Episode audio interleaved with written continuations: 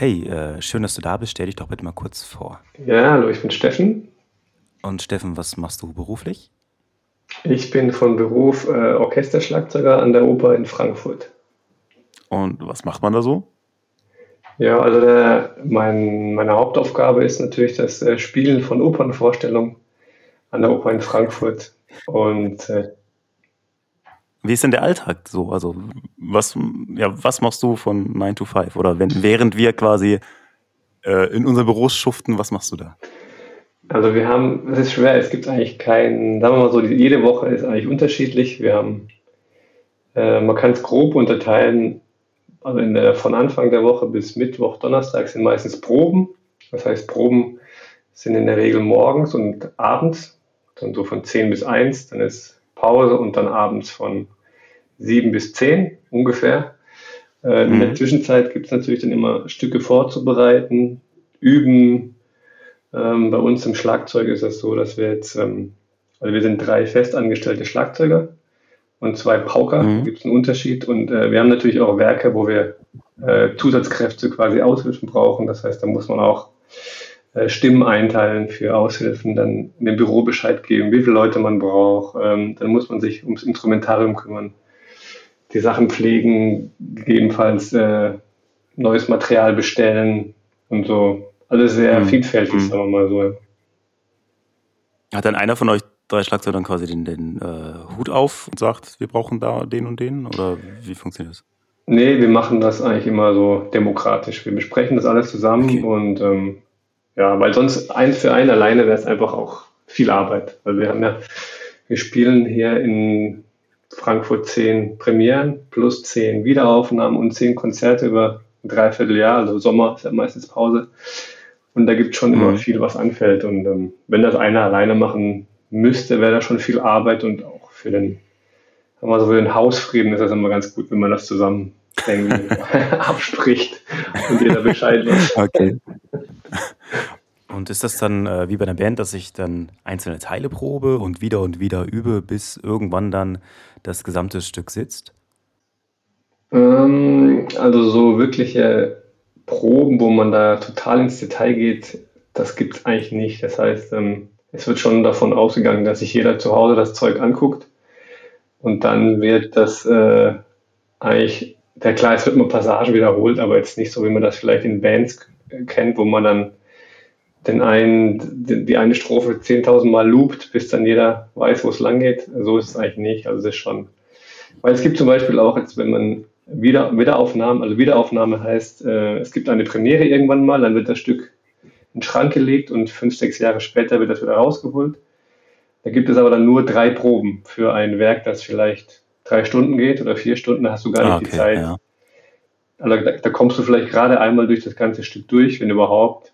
Und ähm, da muss halt schon jeder selber dann äh, zu Hause oder das Zeug so vorbereiten, dass es dann auch sitzt. Also das wird schon verlangt. Und da gibt es dann auch keine Improvisation im Stück oder beim Konzert oder irgendwie so ein Kram. Nee, das ist eigentlich, das Stück ist das Stück und wie gesagt, das Material ist ja dann schon ein, also gerade bei Wiederaufnahmen ist das alles eingerichtet. Das heißt, die ganzen Sachen, die jetzt da gemacht werden müssen, sind eingetragen, auch handschriftlich und da kann, da passiert jetzt eigentlich keine Überraschung. Ja. Und ja, ihr seid eine, ihr seid eine große Einheit, ihr seid eine eingespielte Truppe. Und ähm, dann frage ich mich so von außen gucken, wie sehr ähm, wirkt sich dann das aus, was für ein Dirigent da vor euch steht? Ähm, das macht schon einen riesen Unterschied. Also zum Beispiel, das ist ja immer so quasi, wir, wir bieten so quasi die, die Knetmasse an und dann ist quasi die Aufgabe von dem Dirigenten, der formt halt daraus dann seine Version, wie er was haben Okay. will, ja. Dann sagt der eine, er möchte vielleicht den Teil schneller oder das lauter, das noch leiser. Das heißt, so eine Aufgabe vom Dirigenten ist dann schon mehr so das Gestalten Ah, okay. von der, von der Musik und da gibt es schon krasse Unterschiede. Also gibt da natürlich auch so die Routiniers, die einfach halt dann Schema F fahren, aber das ist dann auch meistens langweilig, weil das kennt man halt dann schon. Ja.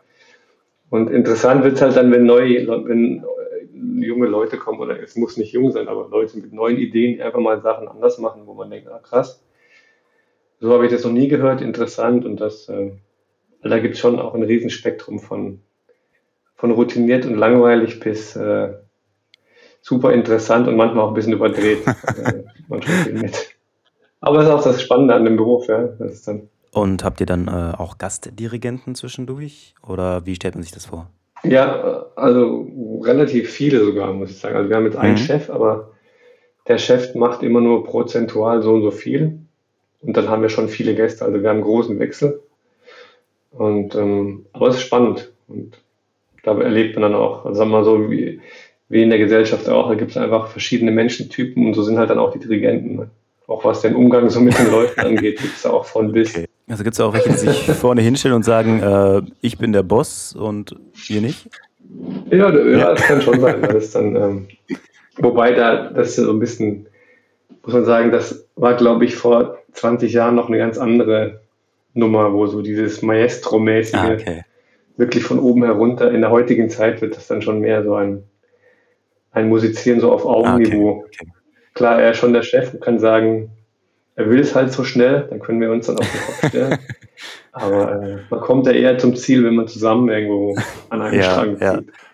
Und dann Okay. äh, schreibt das Feuilleton dann auch über äh, eure Sachen und sagt, der Dirigent war gut, war schlecht? Ähm, du meinst die, die Presse, die so die Ja, ja. Pressemitteilung? Also gibt es da so Rezensionen dann? Ja, es gibt schon Rezensionen, wobei äh, es ist natürlich schwer zu beurteilen, so eine Arbeit. Ja? Was macht jetzt letzten Endes der Dirigent? Also, was, was hat er wirklich dafür geleistet oder hat er einfach quasi, hat das Orchester von sich aus so Okay, gut ja. gespielt? Du hast ja quasi bei dem Job keine, kein richtiges Feedback, ja, wie bei einem Instrument. Wenn einer gut Gitarre spielt, das, das hört man ja irgendwie, aber ein Dirigent, Mhm. da gibt es ja, klar, der gestaltet die Musik, aber so ein richtiges, du kannst es ja nicht benennen. Was macht jetzt einen guten Dirigenten Ja. aus oder nicht? Es kann ja auch sein, ein schlechter Dirigent kriegt ein gutes Ergebnis, hat aber dafür gar nichts getan. Weil einfach das Orchester den Job gemacht hat. Also, Ja, gut, ist, ist ja auch praktisch. Da- Das wäre was für mich so. Ein guter Job für mich. so. Gutes Orchester, Marco. Habt ihr, habt ihr ähm, dann auch so, ich sage jetzt mal, berühmte, ich würde, ich, wahrscheinlich kenne ich mich nicht aus, aber so berühmte Persönlichkeiten, die dann mal für so ein, so ein Solo vorbeischauen und äh, Ähm, jetzt ab und an, wobei ähm, hier in Frankfurt wird schon viel mit jungen Sängern gearbeitet. Also es gibt viele, die hier so quasi nach dem Studium anfangen und dann quasi Mhm. so ein bisschen hier das Sprungbrett haben und dann große internationale Karriere machen. So die riesen Ah, okay. Haben wir jetzt, äh, also manchmal ist es halt dann so, dass die Leute, die halt dann in Frankfurt angefangen haben, ähm, irgendwann dann zurückkommen und dann die Karriere schon läuft. So quasi als äh, ah, okay. Dankeschön oder sowas, aber in der Regel wird Ja, hier schon klar. viel mit jungen Stimmen gearbeitet.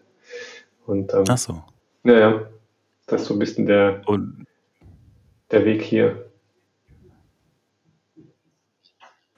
hast du als ähm, Schlagzeuger dann auch, äh, auch so, also wahrscheinlich nicht so ein Stück ab, ne, aber irgendwie so ein Solo-Part, wo es dann heißt, alle Ohren auf Steffen?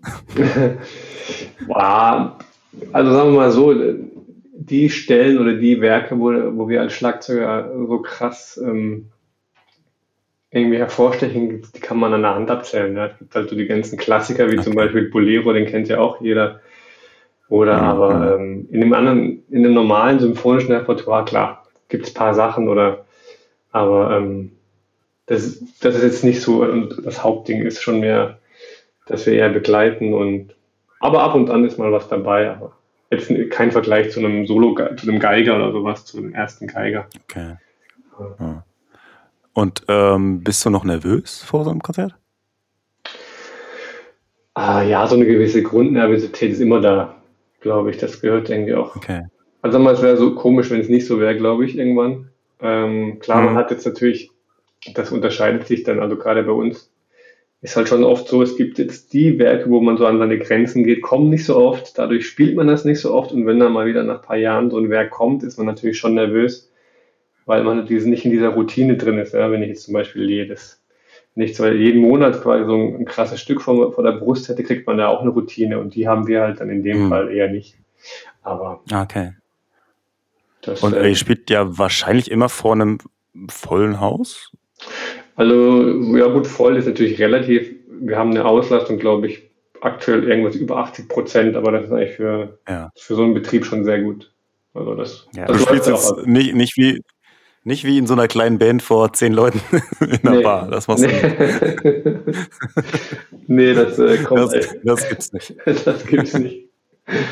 Nee, sehr, nee. sehr schön. ähm, wie ist das? Äh, ja, also, also Musik als Hauptberuf klingt ja erstmal traumhaft.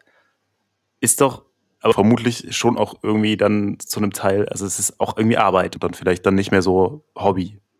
Ja. Nee, Hobby ist dann, ist halt dann irgendwann nicht mehr und es wird halt auch schon kein Hobby mehr, wenn du anfängst, das äh, zu studieren. Ne? Und okay. klar, ich sag mal so, ist immer noch ähm, jetzt auch so rückblickend ein Traumjob, ja, weil du machst das, wo du sowieso Spaß dabei hast und in, und in der Regel, der Spaß ist immer noch da und ich glaube, das ist auch wichtig. Okay. Darauf geht man auch kein zur Arbeit, aber ähm, äh, nee, klar, das ist dann schon auch ein Beruf, ja. Und dann mit, mit seinen Höhen und Tiefen. Ich glaube, da unterscheidet er sich dann nicht ganz von anderen Berufen, wo es dann auch mal Phasen gibt. Und auch mit doofen Arbeitskollegen. ah, dadurch, dass wir, also bei uns ist ja so, wir haben jetzt eine Gruppe von, also Pauke und Schlagzeug sind wir fünf Leute und da funktioniert eigentlich sehr gut. Klar, man hört Geschichten auch von, von anderen Orchestern, wo, wo es dann vielleicht interne Spannung gibt, aber da muss ich sagen, da hm war es bisher bei meinen ganzen Stationen, wo ich jetzt schon war, immer so, dass es da ähm, Gott sei Dank keine Reibung gab. Oder so klar gibt es mal Diskussionen um verschiedene äh, Standpunkte und so und dann vielleicht knallt es auch mal kurz, mhm. aber alles in einem Rahmen, wo man dann auch, äh, wo das dann auch wieder vergessen ist. Und das natürlich, muss ich sagen, schon cool, dass man auch Arbeitskollegen hat, mit denen man gerne zusammenarbeitet und ähm, die dann quasi auch das gleiche Engagement in den Job reinlegen wie, einen, wie, wie, wie man selbst. Und von dem her ist das, äh, also was die nervigen Arbeitskollegen angeht, kann ich mich hier, bin ich ja eigentlich ganz gut aufgehoben. Da gibt es Gott sei Dank nicht so viele. Ja, das klingt doch, das klingt doch ziemlich gut. Ja. Ähm, hast du denn noch, hast du denn noch nach Feierabend Lust, dich an Schlagzeug zu setzen? Ah, also auf jeden Fall, aber so ich habe ja nebenher jetzt so immer in Bands gespielt und das ist schon auch einfach was anderes. Ne? Das ist halt einfach, äh, das, so, das ist quasi jetzt mein Hobby, würde ich sagen, so ab und zu noch.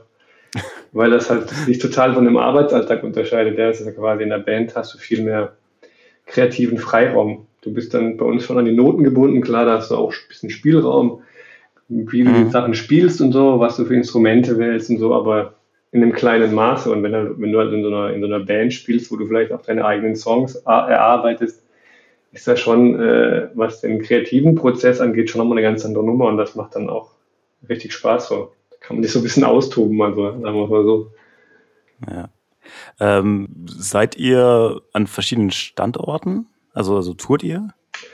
Ähm, wenig, sehr wenig. Also seit meiner Zeit hier, seit 2012, haben wir, glaube ich, drei Touren, kleinere Abstecher gemacht. Einmal Wien, einmal Edinburgh und Salzburg, glaube ich.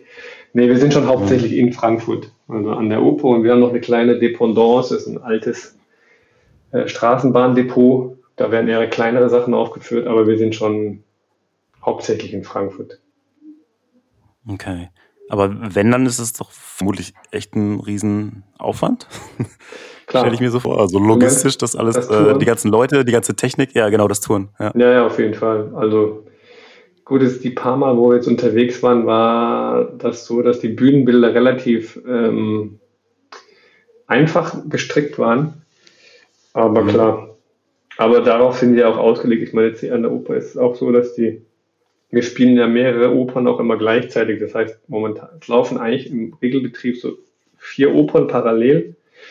Und das heißt, mhm. das sind ja auch immer Bühnenbilder, die hin und her transportiert werden müssen, weil nicht alles an einem Standort gelagert werden kann. Von dem her ähm, geht das schon, aber klar, so ein Orchester jetzt, wo quasi nur das reine Orchester reist, ist das natürlich wesentlich einfacher. Da brauchst du keine Kulissen, da brauchst du keine Kostüme. Da fehlt schon mal viel weg. Da hast du quasi das Orchester und die Instrumente, das war's. Mhm. Also, okay. Ja. Wie hast du dich denn eigentlich damals entschieden zu sagen, ich werde professioneller Schlagzeuger? Oh, eigentlich war das ehrlich gesagt ein ziemlicher Zufall. Also ich war an einer Musikschule im ländlichen Raum bei mir und da war, bis ich 16 war, habe ich eigentlich nur äh, Drumset gespielt, also so Rock, Jazz, die Richtung. Hatte auch eigentlich mal geplant, eher Jazz zu studieren. Und mhm. dann gab es aber einen Musikschul, also der mein Musik Schlagzeuglehrer damals hat dann ist dann nach Mannheim gezogen, weil er den Job gewechselt hat oder der kam aus dem Mannheimer Raum, ist wieder gegangen. Und dann kam durch Zufall der Bruder meines späteren Professors an die Musikschule und hat dann ähm, nach den ersten paar Stunden mal gemeint, ob ich mich mal, erstes Mal, ob ich vom klassischen Schlagzeug überhaupt eine Ahnung hatte. Das war in dem Fall nicht so. Und da hat er, weil es ja, ich meine, ich bin da im ländlichen Raum aufgewachsen, da ist es dann so der, die Hochkultur nicht so. Die nächstgrößere Stadt war Stuttgart, das war eine Stunde weg. Und dann hatte mhm. man jetzt nicht so die Berührung zur klassischen Musik. Und das kam dann eigentlich eher durch meinen Lehrer. Und der hat mich dann so ein bisschen auf den, auf, den, auf die Spur da gebracht und ja, also war schon auch Zufall, sagen wir es mal so. Hast du im Studium schon gemerkt, okay, das ist es? Hm, ja, also ich meine, Musik studieren ist ja so, da, da, kannst du eigentlich nicht entscheiden erst im Studium, das ist es, weil du musst davor schon relativ viel äh, Zeit reinpumpen. Ne? Also bei mir war es, okay, ja. du musst ja du kannst jetzt nicht, sagen wir mal, wenn du BWL studierst, dann machst du dein Abi und dann bewirbst du dich und dann kriegst du garantiert irgendwo mal einen Studienplatz, denke ich.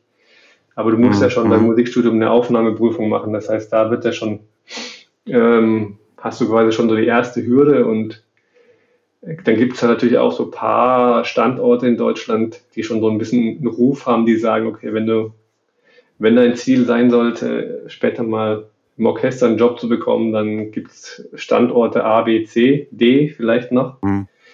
Mhm. Und da wollen natürlich dann auch die meisten hin. Ne? Und, aber da gibt es halt dann auch nicht zehn Plätze pro Semester, sondern in meinem Fall waren es, glaube ich, zwei.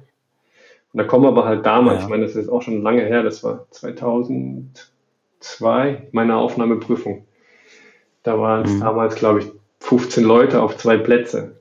Also, also ah, okay. Weil das heißt, man sollte sich da schon vorher gut damit auseinandersetzen, ob man, auch, ob man diesen Weg wählt oder nicht. Ja. Aber du hast, äh, ja, du hast durchgezogen, du hast gebraucht und sie haben sich äh, genommen. Sehr ja. Gut.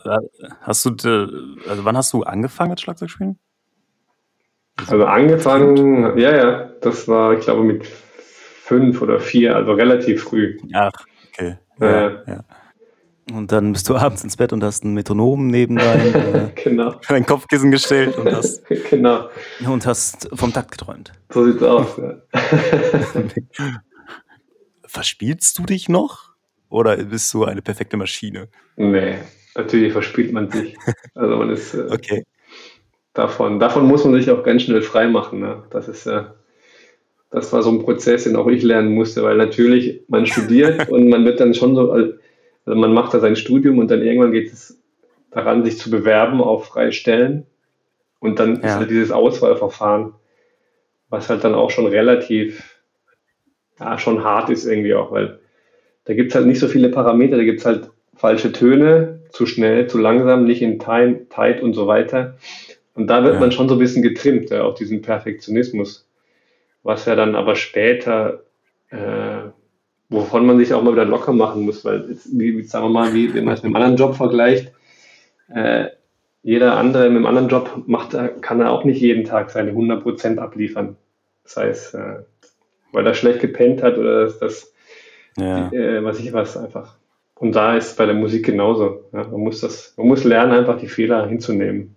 Also für mich als super Laienmusiker wirkt, wirkt das immer so, so ein Orchester immer super perfekt und äh, das passt immer alles, da verspielt sich bestimmt keiner, aber ist mal ganz nee, interessant. Das passiert auf jeden Fall. Aber das äh, fällt wahrscheinlich nicht so groß auf oder ist eher ein, ein kleinere Verspieler oder gab es auch schon mal, dass äh, dich dann drei Leute komisch angucken oder so?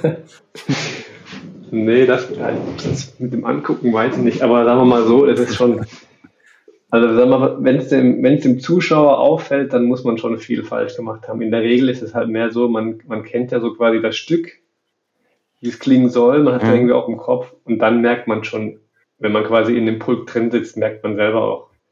Also merkt man nicht nur, seit, was bei einem passiert, selber passiert, sondern auch so ein bisschen im Umfeld. Aber das ist schon ähm, ja, auf so einem Mikroniveau, was wahrscheinlich nach außen dann manchmal auch gar nicht rauskommt. Hast du Stücke, wo du sagst, okay, das reicht mir jetzt langsam, das habe ich jetzt so oft gespielt? Nee, es, es gibt eigentlich, nee, klar, es gibt dann mal schon so Abende, aber das sind auch so ein bisschen mehr sag mal so, wenn du zum Beispiel ein Stück hast, wo du ganz, ganz wenig zu tun hast und das kommt dann zum zwölften Mal innerhalb von acht Wochen, gibt es vielleicht schon mal so einen Punkt, wo man denkt so, boah, gut, aber ich meine, das ist dann auch ganz schnell verflogen. Ne? Was, was, machst du dann? Bist du, bist du im Kopf in Gedanken woanders? Oder? Also bei uns in der Oper ist ja so, dass wir meistens im Graben unten spielen. Und da habe ich dann auch ja. die Möglichkeit, bei längeren Pausen einfach den Graben zu verlassen. Dann kann ich. Äh, Ach so. Ja, ja. Also wir sitzen auch ganz hinten, also ganz an der, an der quasi an der, an der Wand.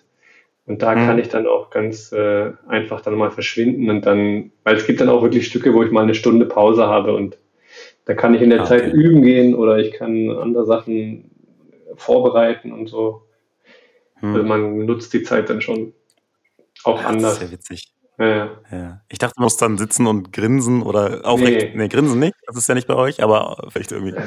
Aber wenn ihr nicht so sichtbar seid, okay, dann ist es. Nee. Äh Klar, im Konzert musst du sitzen bleiben. Das ist, äh, also wenn du jetzt auf der Bühne bist, zu einem Symphoniekonzert, wo nur ein Orchester auf der Bühne spielt, da kannst du nicht runtergehen. Ja. Da musst du dann schon sitzen bleiben. aber da ist es ja. das ist ja auch so selten so, dass da ein, ein Konzertstück drei Stunden dauert. Das ist in der Oper halt ja. einfach anders, da sind die Dimensionen schon ein bisschen länger.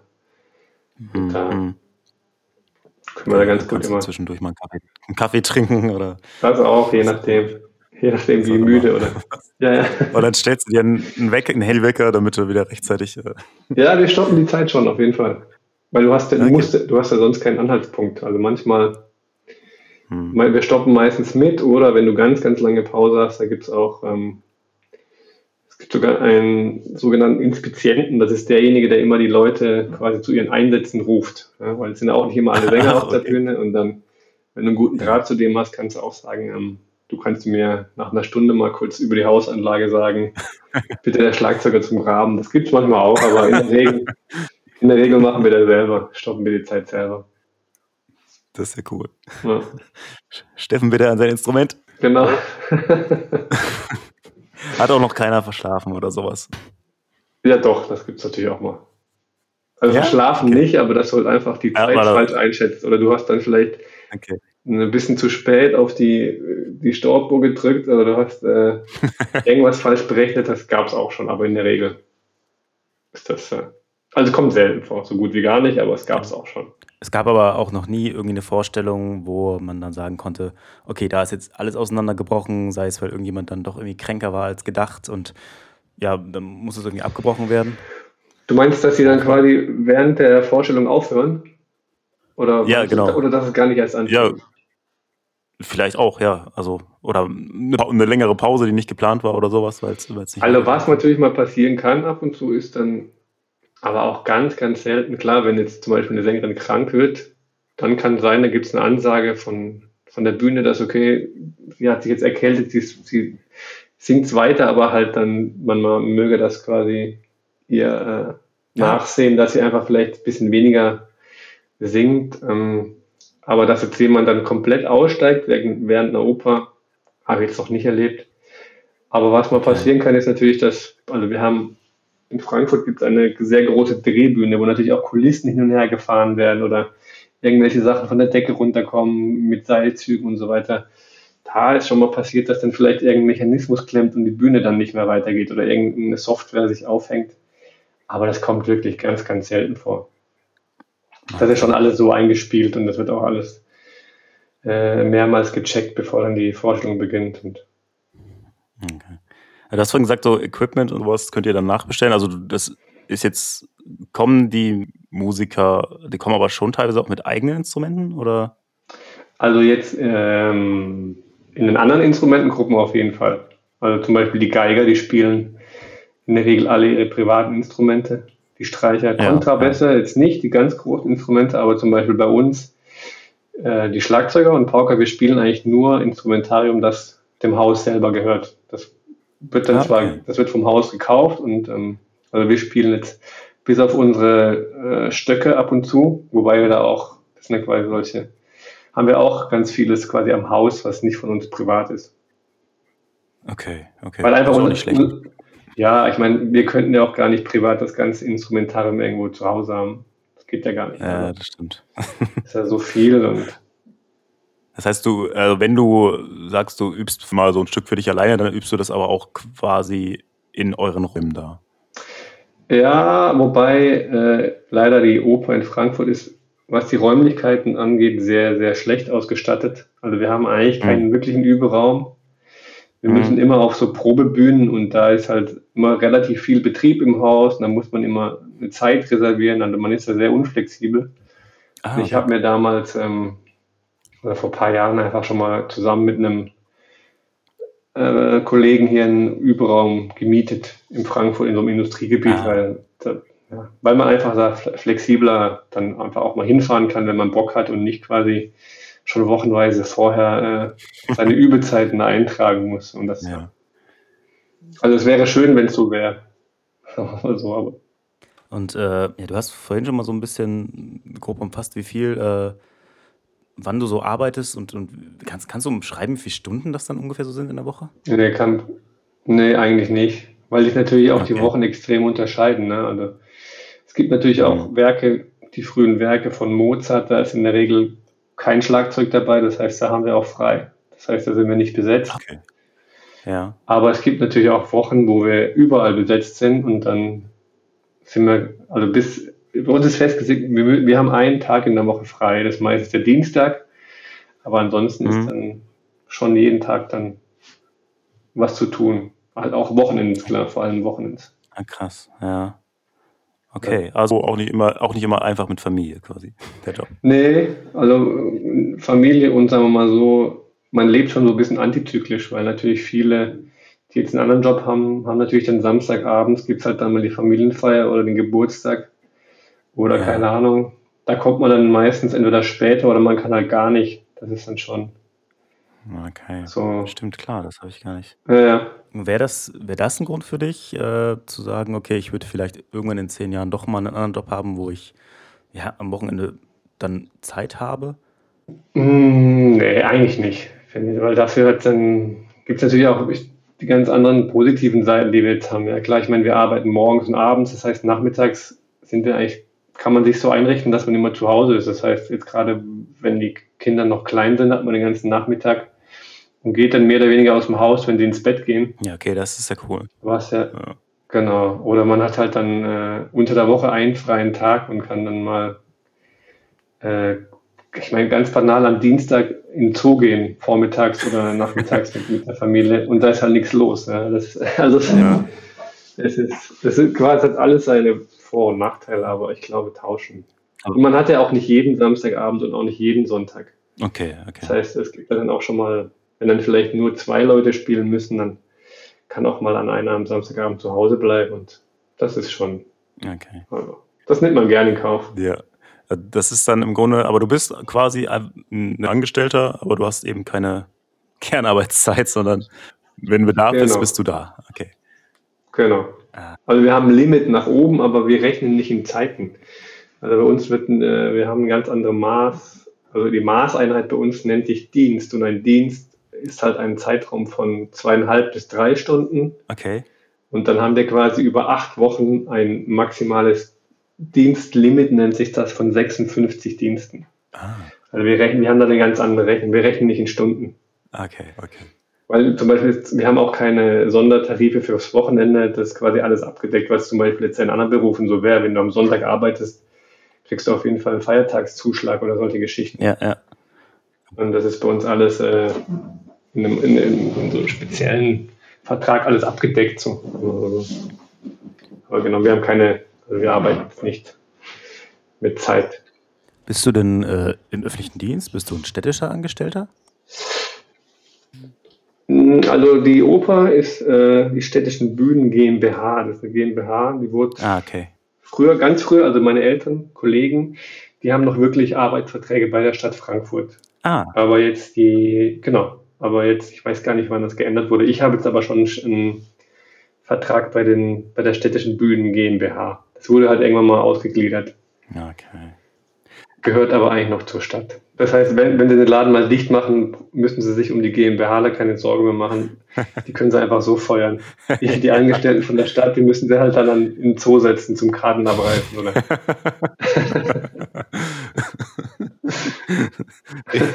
Machen Sie noch was Nützliches. Endlich was Nützliches im Leben. genau, oder? Genau. Das war äh, sehr interessant. Also ich habe äh, eine Menge gelernt und ich glaube, äh, viele andere glaube ich auch, weil das, das mal so von innen zu hören, wie das so aussieht, äh, was man eigentlich nur so von, vom Publikumsplatz äh, aussieht, fand ich sehr spannend. Ich habe äh, für dich noch News aus oder aus aus Herford. Wir haben uns ja in Herford natürlich kennengelernt, weil du bei der Nordwest, ja. Nordwestdeutschen Philharmonie äh, genau. gespielt hast und äh, was von kleine Räumlichkeiten angesprochen und äh, korrigiere mich, wenn ich falsch liege. So ist es bei der NWD auch, oder? Schlechte Proberäume, Auf jeden Fall. Proberäume und alles. Ja, da gibt es hier, ja. ich weiß nicht, ob du es verfolgt hast, schon seit einer ganzen Weile irgendwie so eine Diskussion. Äh, okay. Ob nicht eine neue, also das war der Schützenhof, wenn du dich noch erinnerst, ja. Genau, ja. Und der, ich weiß, ich weiß, der, der war noch immer jedes Wochenende große, große ähm, Hochzeiten. Das war der Wahnsinn. Wahnsinn. Während ich werde das nie vergessen, weil. Ja. Nee, nee, nee, das ist, also ich meine, dieser Probensaal, da war ganz okay, aber ich meine, wir Schlagzeuger, wir hatten da so ein Kabuff, das war vielleicht, keine Ahnung, drei auf zwei Meter und da war alles reingepresst, was wir hatten, gekachelter Boden und da haben wir dann teil, oder habe ich teilweise auch geübt, ja, da sind mir einfach die Ohren weggeflogen und nebendran hast du noch den Bass, den Bass von der Hochzeit. Das war schon ein Erlebnis, ja. ja ich erinnere mich noch einmal an so einen Takt auf eine Tür, den habe ich, glaube ich, mal mitgemacht irgendwie, wo er dann Stimmt, die, ja, genau, Leute, da warst du mal die Leute eingeladen hat. Das war ganz spannend. Und äh, aber ist das Gebäude ja. halt natürlich in den letzten Jahren nicht irgendwie saniert oder irgendwas worden, sondern eher noch äh, ranziger. Und das Theater in Herford, ich weiß nicht, warst du jemals im Theater in Herford? Ich glaube nicht. Ich weiß, wo das war, aber ich glaube, ich war nie drin. Es, also es ist ähnlich gut gepflegt äh, vom Zustand her. Und das heißt, Herford sitzt eigentlich auf zwei Gebäuden, die man hätte schon längst mal richtig teuer sanieren müssen oder eben abreißen ah. und neu bauen. Und äh, da war letztes Jahr so eine große Diskussion. Also da wird wahrscheinlich, oder ja, also ich weiß jetzt nicht zu wie viel Prozent, aber da soll irgendwo in Herford ein großes gemeinsames Ding entstehen, wo dann wirklich genug Platz für alle ist mit zwei, zwei Seelen, glaube ich. Also dann einen ich weiß jetzt nicht mehr, eins von beiden halt ein bisschen größer. Ich glaube, der, der Saal für, mhm. das Orchester vermute ich jetzt mal. Ähm, ja, bin gespannt. Also, das ist, da wurden schon irgendwie Fördergelder äh, vom Land und Bund akquiriert von, boah, lass mich lügen, 60 Millionen, glaube ich. Plus dann noch die Stadt noch 30 oh, Millionen. Also, es soll, soll ein richtig, ja, ein Prunkbau, keine Ahnung, was werden. Aber mhm. ist ein bisschen eingeschlafen wegen ja, Corona halt ne, irgendwie. Aber äh, es muss ja irgendwann passieren, weil diese beiden, das Theater ist kaum noch zu benutzen. Da darf, glaube ich, schon der obere Block gar nicht mehr verwendet werden, weil Brandschutz und so. Und es würde halt ja, beides Millionen kosten zu sanieren und dann kann man eben theoretisch auch so Fördergelder abgreifen. Das, äh, ja, ich dachte, ich gebe dir noch ein paar Heimatnews. Nein, Ex-Heimatnews. Ja, ja, ja. Na du, ich meine, für, für Herford wäre das auch ein super Wurf eigentlich auch. Ich mein, definitiv, definitiv. Also. Sowas, äh, oder wenn man es auch irgendwie noch, noch breiter nutzen kann. Ich meine, ja. es vielleicht noch eine Pop eine Kleinkunstbühne gibt oder ja, keine Ahnung. Ich meine, ja. gibt ja also, ich meine, ich war ja auch in Duisburg, da war auch die, die Konzerthalle, es war einfach auch so eine Multifunktionshalle. Da waren dann auch mal Popkonzerte drin oder Kongresse. Ich meine, man muss das ja nicht auf ein, auf ein Schemenfeld begrenzen. Und ich glaube, davon profitiert dann äh, jede Stadt, wenn du sowas, äh, ja. wenn du das gut nutzt und in, in, das ist schon wichtig auch, ja. Ja, ich glaube. Ja, bin mal gespannt. Ja, gerade Herford kulturell ist halt so, viele fahren nach Bielefeld, so ist es halt irgendwie, ne? Und, ja, ja. Äh, ja, was willst du auch gucken in Herford? Ne? Das ist tatsächlich, das ist, ja, das wäre wär interessant, wenn das läuft. Ja, dann mhm. äh, kann ich mich einfach nur noch bedanken bei dir. Voll, war schön, äh, ja. mit dir zu quatschen, von dir zu lernen. Sehr gerne. und äh, und das, das ist auch, das ist ein Job, den du die nächsten also du bleibst jetzt da weiterhin? Ich bleibe auf jeden Fall, ja, ja, doch, doch. Sehr cool. Doch, doch. Okay, schön. Dann hoffe ja. ich, dass es mich bald mal hin verschlägt. ja, jederzeit bist herzlich eingeladen. Dann äh, sage ich mal äh, Tschüss. Und, Ciao Felix, äh, mach's gut. Mach's gut. Ciao. Bis bald. Ciao.